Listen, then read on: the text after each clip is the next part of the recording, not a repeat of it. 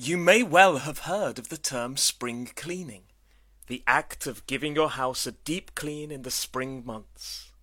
Even though, for many of us, that ritual of a once a year blitz of dirt and grime is dying out, some of us still practice it.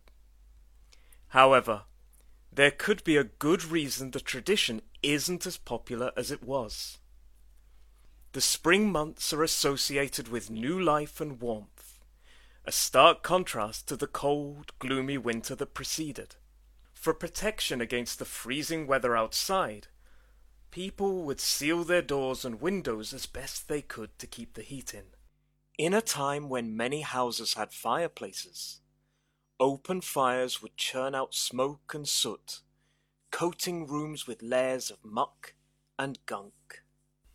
It therefore made sense for people to start cleaning in the spring, when the weather was warmer and the windows opened to freshen up their houses, swabbing the floors and cleaning the walls. However, open fires are no longer commonplace in modern British homes, with people preferring central heating to filthy smoke. And it's not just the way of heating our homes that has changed.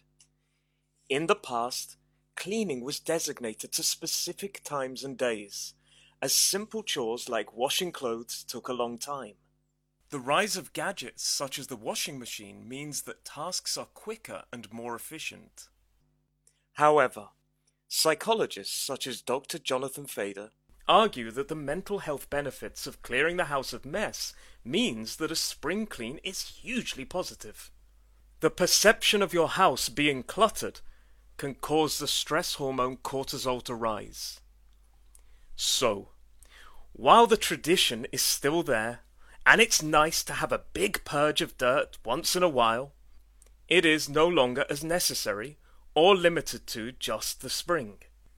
That said, the psychological benefits of having a tidy home means that a once a year purge of unnecessary items rather than dirt can make you feel much better.